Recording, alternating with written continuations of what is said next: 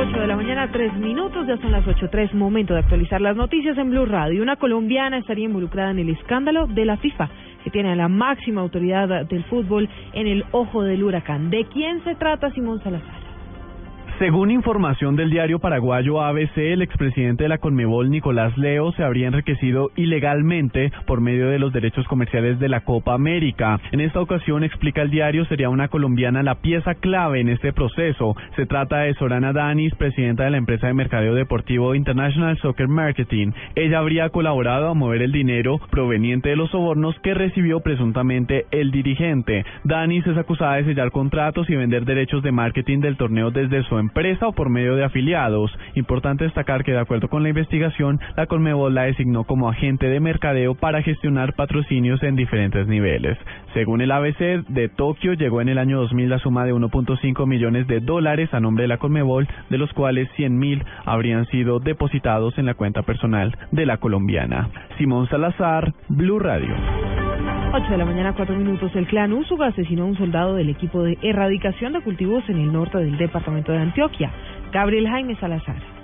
El hecho se registró en la vereda del Turco del municipio de Briseño, norte de Antioquia, donde una patrulla en la que se movilizaban uniformados de la Cuarta Brigada fue atacada por integrantes del clan Usuga, luego de haber frustrado un ataque de esta estructura criminal contra erradicadores manuales de cultivos ilícitos. El comandante de la Cuarta Brigada, general Néstor Robinson Vallejo, señaló que los responsables del ataque en el que falleció un soldado hacen parte de una estructura a la que se había capturado uno de sus hombres hace pocos días. Una patrulla fue atacada cuando se estaba moviendo por pertenecientes a esta banda criminal, a la cual en los últimos días se le había capturado uno de sus integrantes, decomisándole una pistola y dos granadas, y un mes atrás había habido también otros combates en los cuales se les decomisó dos fusiles y fue sometido uno capturado, puesto a disposición de las autoridades. El soldado profesional Víctor José Mazo Mazo alcanzó a ser trasladado a un centro asistencial donde falleció por la gravedad de sus heridas. En Medellín, Gabriel Jaime Salazar, Blue Radio.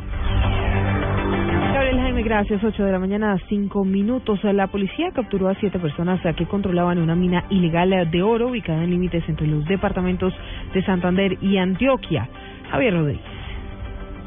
Un nuevo golpe contra la minería ilegal realizaron las autoridades en la región de Magdalena Medio colombiano cuando capturaron a siete personas dedicadas a extraer oro de una mina del municipio de Puerto Nari, Antioquia, mina que es controlada al parecer por la banda criminal de los Usuga. Así lo aseguró el coronel William Arias, comandante encargado de la policía de esa región del país. Bueno, a ver, nosotros en lo que tiene que ver con el sur de Bolívar, lo que tiene que ver con Puerto Nare, lo que tiene que ver con Puerto Boyacá, hemos ubicado y tenemos eh, algunos antecedentes importantes. Por eso la Policía Nacional a través del Grupo de Investigación Criminal viene trabajando en aras de poder desarticular y poder capturar a las personas que se encuentran inmersas en este delito. Según la policía, en lo que va del 2015 en la región del Magdalena Medio han sido capturadas 33 personas por el delito de minería ilegal. En Bucaramanga, Javier Rodríguez, Blue Radio. Y nos vamos con información internacional a las 8 de la mañana, 7 minutos, porque Lilian Tintori denunció que ningún médico de confianza pudo examinar ayer a Leopoldo López mientras el estado de salud del líder opositor se agrava con los días. Santiago Martínez en Caracas. A pesar de que Lilian Tintori, esposa de Leopoldo López, sostuvo una reunión con la fiscal general Luisa Ortega Díaz y se acordaron varios puntos, Tintori denunció que a su esposo aún no se le ha permitido que un médico de su confianza lo atienda. Tintori insistió que no puede aceptar médicos enviados por las autoridades en las que no confían y que está en su derecho de exigir uno de confianza. Recordemos que López ya cumplió 26 días en huelga de hambre, momento en el cual Tintori afirma que los músculos comienzan a degenerarse y corazón, riñones e hígado se ven afectados. Lilian Tintori además alertó que Leopoldo López está muy delgado y ha perdido al menos 15 kilogramos. Desde Caracas, Santiago Martínez, Blue Radio. Blue Radio, la radio de...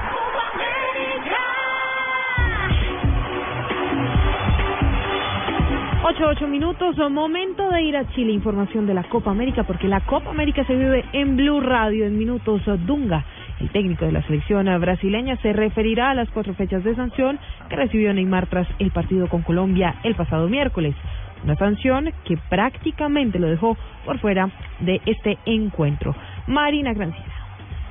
Hola, muy buenos días. Siguen los ecos de la sanción al jugador brasileño Neymar de cuatro fechas y con eso pierde el restante de la Copa América Chile 2015. Esta mañana a las 11 de la mañana hora chilena, 9 de la mañana hora colombiana, hablará Dunga sobre la sanción al delantero brasileño. Y además tendrá que eh, decir qué fórmula o qué plan tiene para el siguiente partido contra la selección Venezuela, un partido definitivo en el grupo C. Además hay que recordar que Neymar era el capitán de la selección brasileña, aparte del problema de saber quién será el delantero a, estar en el puesto de Neymar, también tendrá que decidir un nuevo capitán. Pues bien, la CBF también ya declaró que va a apelar al fallo de la Comebol, será este sábado, hoy, y mañana o hasta el lunes la Comebol tendrá plazo para decidir si permanecen las cuatro fechas o si se reducen las cuatro fechas para el jugador del Barcelona. De momento, es la información